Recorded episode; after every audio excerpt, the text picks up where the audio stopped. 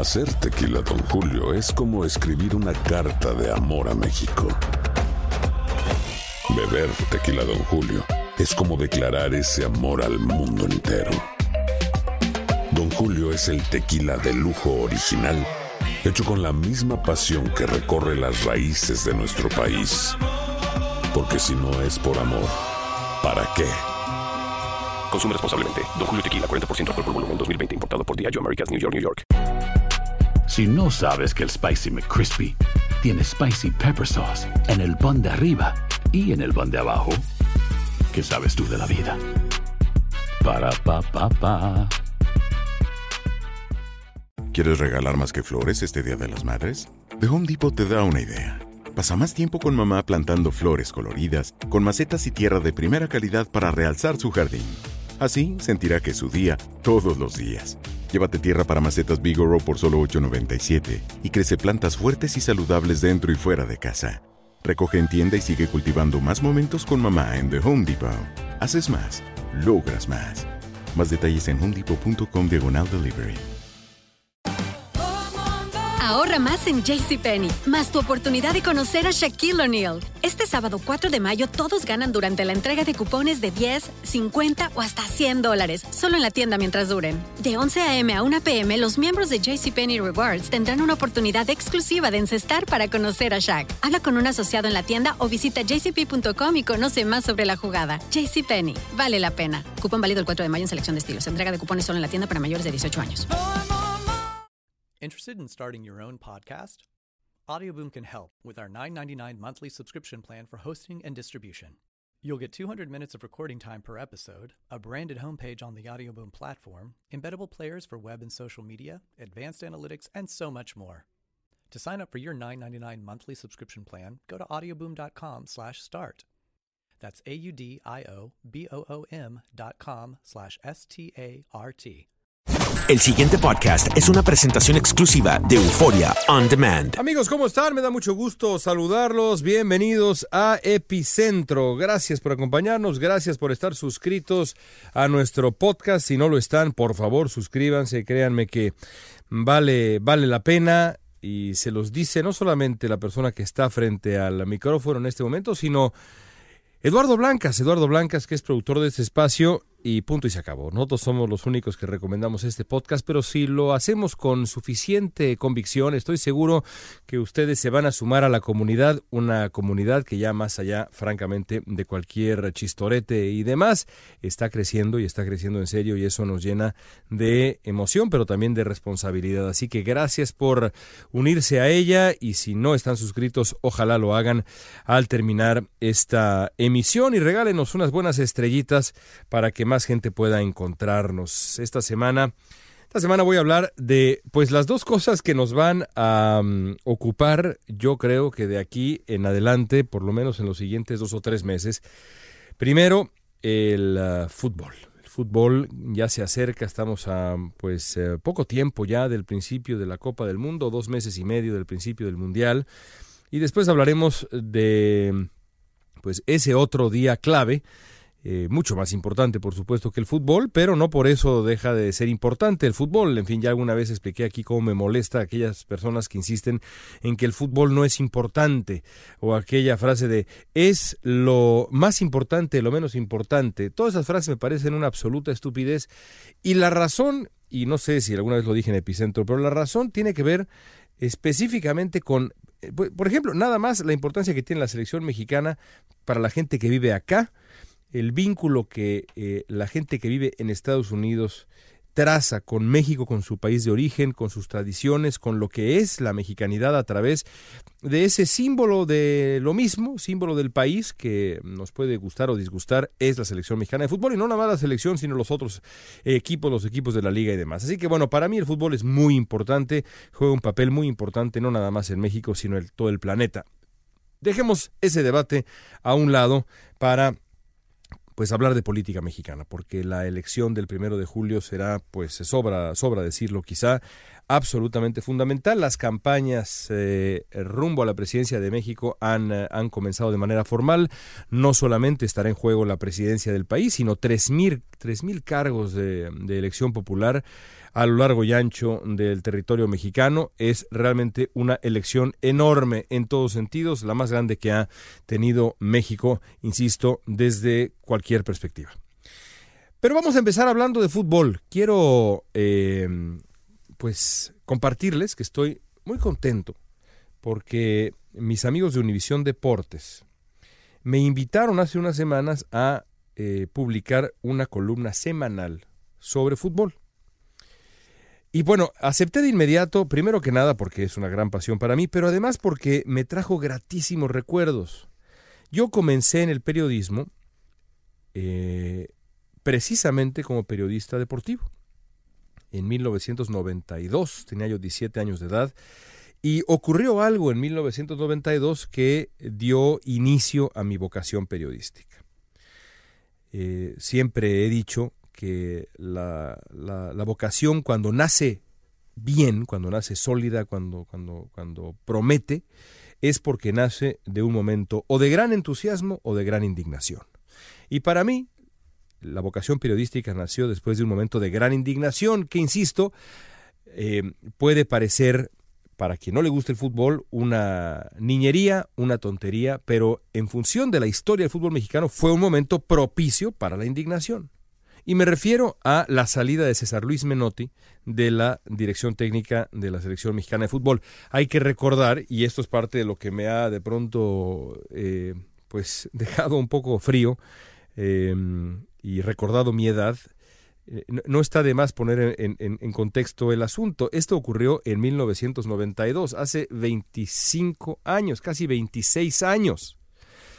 Muchos de mis colegas que hoy comienzan, o que incluso ya están consolidados, eh, chicos de 26, 27, 28, 29 años, para ellos César Luis Menotti es pues lo que para mí es José Antonio Roca, es decir, pues un lejanísimo recuerdo si acaso.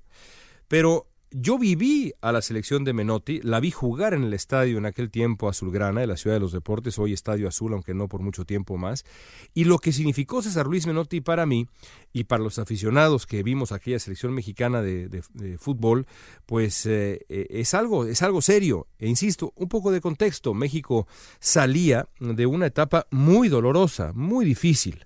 Eh, había perdido la oportunidad de ir a Italia 90 por el escándalo de los cachirules, eh, sorprendieron a México alineando en selecciones menores a eh, muchachos que rebasaban el límite de edad, los geniales, siempre han sido geniales, los geniales directivos mexicanos, los señores de pantalón largo, como se les decía eh, antes, eh, que siempre me ha parecido elegantísimo, los de pantalón corto y los de pantalón largo. Bueno, los de pantalón largo pasaron a jodernos completamente porque fueron a la FIFA a pelear el castigo porque ellos tenían la razón y regresaron con no solamente no consiguieron regresar con una reducción del castigo, sino que regresaron con un castigo todavía más grande, que provocó que México no fuera Italia 90, en, eh, con la que hubiera sido una selección extraordinaria. Hugo Sánchez en su mejor momento, todavía la selección de 86, que fue una buena selección muy consolidada, y ya empezaban a despuntar jóvenes talentos que a lo largo de los 90 nos darían muchas alegrías. Bueno, no fuimos, a los, no fuimos al Mundial de 90 por estos señores de pantalón largo y mente corta. Eh, y la primera selección posterior al 90 fue una selección muy mala que dirigía Manuel Lapuente y que bueno, perdió en Copa de Oro, en fin, fue de verdad una catástrofe. En ese contexto llega San Luis Menotti, el técnico argentino a la selección mexicana y cambia cambia por completo la mentalidad de eh, la selección. Aquella selección que dirigía Menotti no eh, no era una planadora, pero sí se notaba un cambio eh, táctico, por supuesto, pero sobre todo mental. Cuando Menotti se va, él renuncia, pero en realidad fue una renuncia forzada, digamos, lo renunciaron, como decimos comúnmente, porque los directivos opuestos al proyecto que había traído a Menotti no pararon de presionar y entonces Menotti se hartó y se fue el momento de su salida fue ese momento de indignación que me llevó a escribir una columna de opinión y a eh, pues convertirme después de que esa columna se publicara en el periódico El Norte de Monterrey, en un aprendiz de periodista, en un aprendiz de escritor, en lo que ha sido pues una carrera que tiene ya pues más de un cuarto de siglo desde aquella primera vez que publiqué algo después de la salida de César Luis Menotti.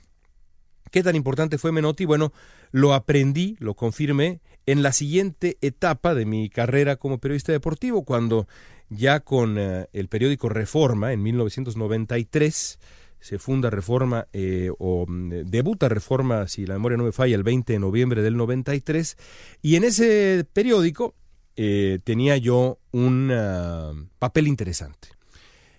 Me dediqué durante meses y meses y meses, siendo un chamaco de 18 años de edad, a hacer entrevistas de semblanza, es decir, a perfilar a futbolistas eminentes, relevantes.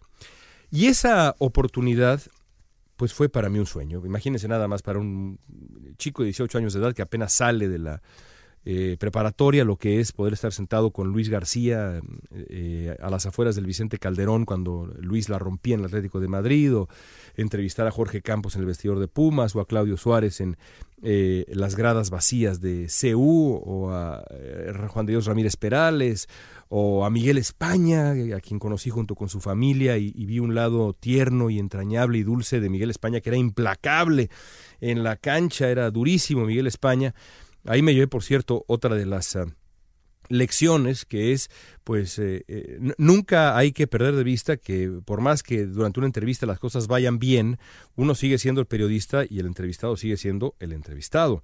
Me acuerdo que después de una entrevista de verdad memorable con, con España y con su familia, con sus hijos, su mujer y demás, me lo encontré algunos días después en CEU y me acuerdo que le dije, Miguelón, ¿cómo estás? Y me acuerdo que me volteó a ver con cara de Miguelón, ¿a quién está diciendo Miguelón, niño? ¿no?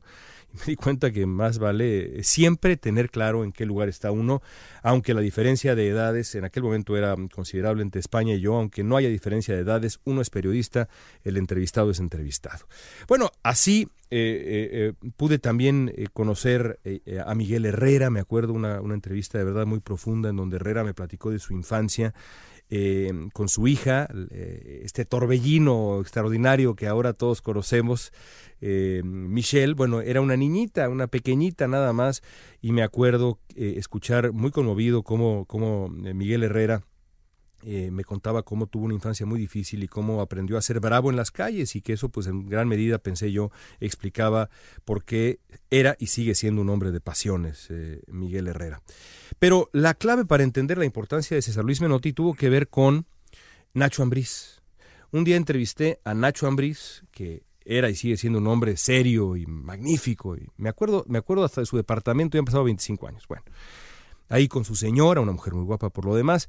Y me acuerdo que Ambriz me platicó que eh, Menotti un día le dijo, Ambriz era pieza clave de la selección de, Menotti, como lo sería después de la de Mejía Barón, y me contó que Menotti le, le dijo, negro, si usted quiere hacer un sombrerito en el área, hágalo, hágalo.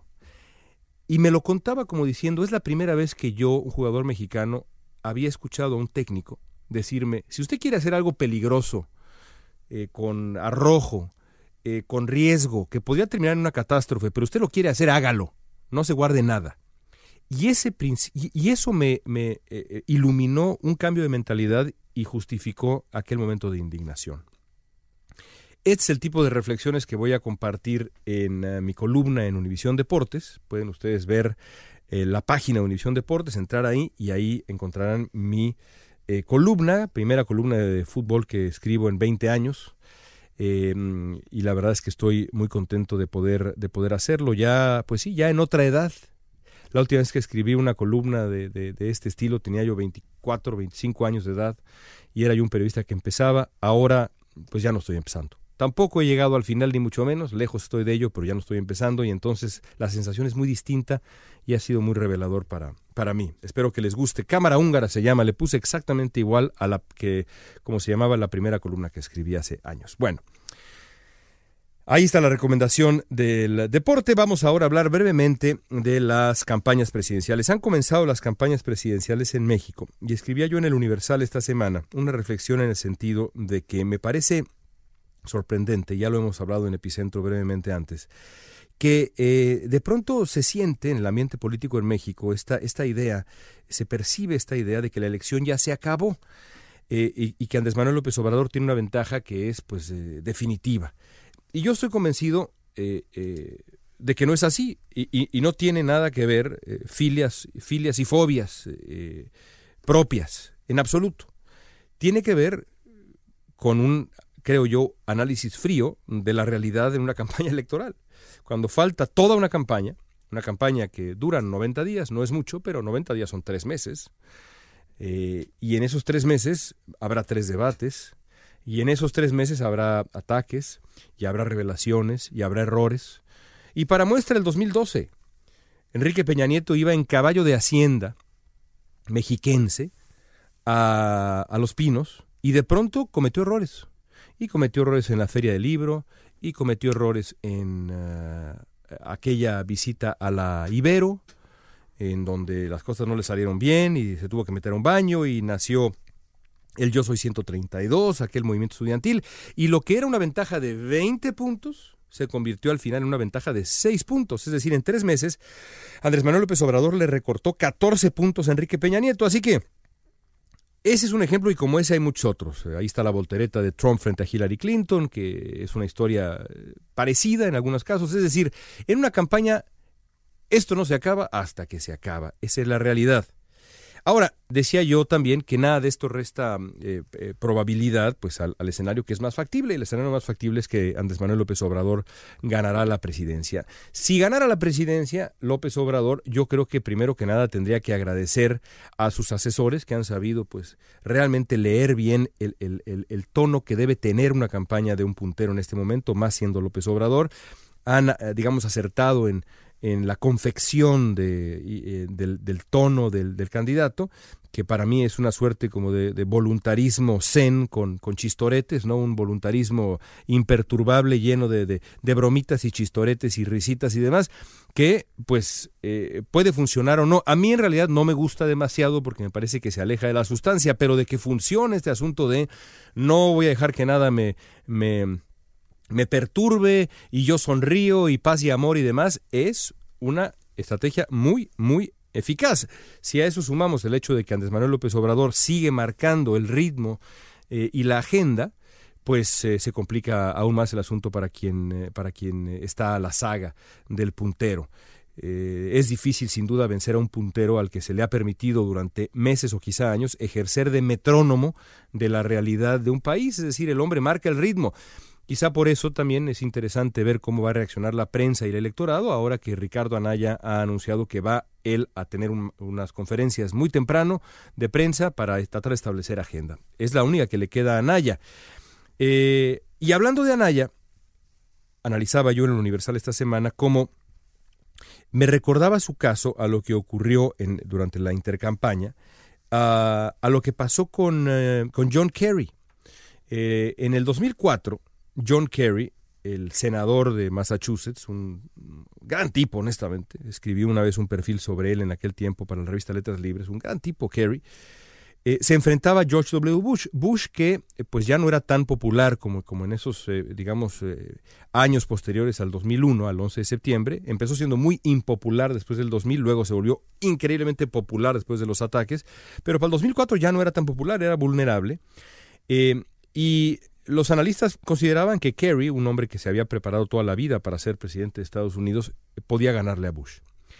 ¿Qué hizo la campaña de Bush? Se inventó, decidió que le iba a pegar a Kerry en su mayor, no debilidad, sino en su mayor fortaleza. ¿Cuál era la mayor fortaleza de John Kerry? El haber sido héroe de, guerra. Kerry fue a Vietnam eh, y allá eh, pues se, consolidó en un militar eh, condecorado estuvo a punto de perder la vida varias veces en los eh, ríos de Vietnam, él piloteaba eh, o era capitán, digamos, de una, de una suerte de fragata en los, en los ríos, un, bote ligero en los ríos de, ah, de Vietnam, y estuvo a punto de perder la vida, tanto así que, bueno, fue condecorado.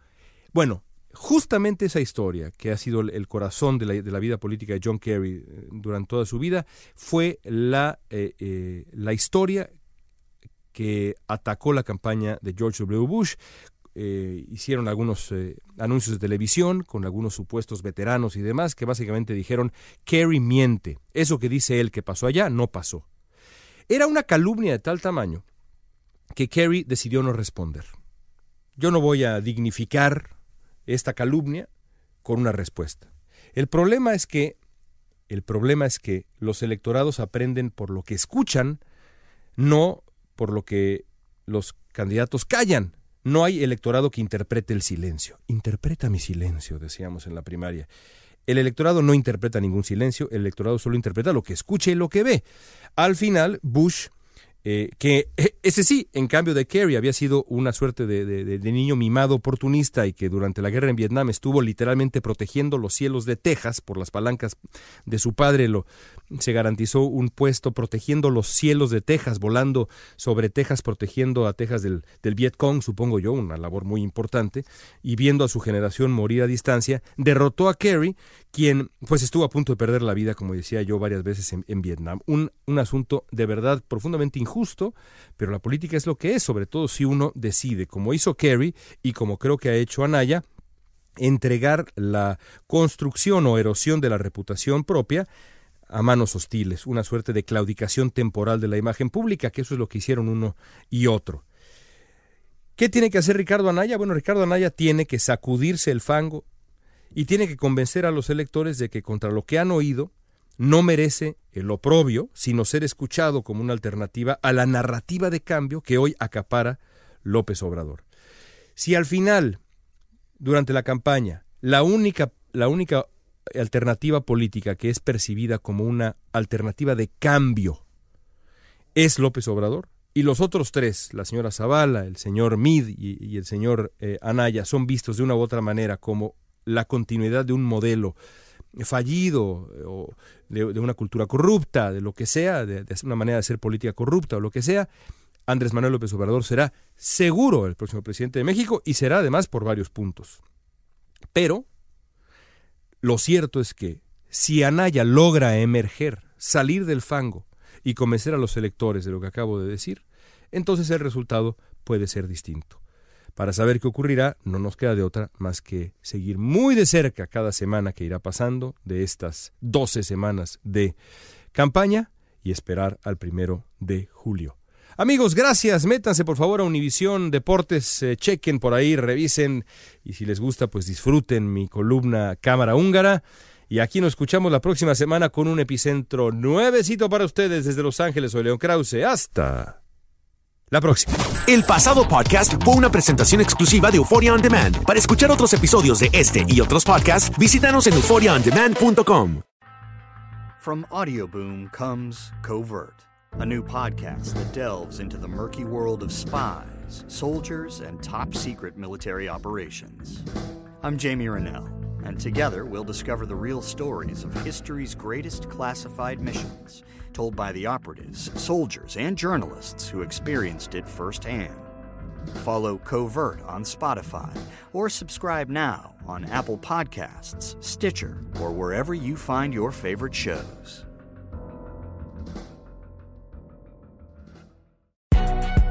Si no sabes que el Spicy McCrispy tiene Spicy Pepper Sauce en el pan de arriba y en el pan de abajo, ¿qué sabes tú de la vida? Para pa pa pa. Boost Mobile tiene una gran oferta para que aproveches tu reembolso de impuestos al máximo y te mantengas conectado. Al cambiarte a Boost, recibe un 50% de descuento en tu primer mes de datos ilimitados. O, con un plan ilimitado de 40 dólares, llévate un Samsung Galaxy A15 5G por $39.99. Obtén los mejores teléfonos en las redes 5G más grandes del país. Con Boost Mobile, cambiarse es fácil. Solo visita boostmobile.com. Boost Mobile, sin miedo al éxito. Para clientes nuevos y solamente en línea, requiere AroPay. 50% de descuento en el primer mes requiere un plan de 25 dólares al mes. Aplican otras restricciones. Visita Boost Mobile ¿Quieres regalar más que flores este Día de las Madres? The Home Depot te da una idea. Pasa más tiempo con mamá plantando flores coloridas, con macetas y tierra de primera calidad para realzar su jardín. Así sentirá que es su día todos los días. Llévate tierra para macetas Bigoro por solo $8.97 y crece plantas fuertes y saludables dentro y fuera de casa. Recoge en tienda y sigue cultivando más momentos con mamá en The Home Depot. Haces más, logras más. Más detalles en homedepot.com diagonal delivery.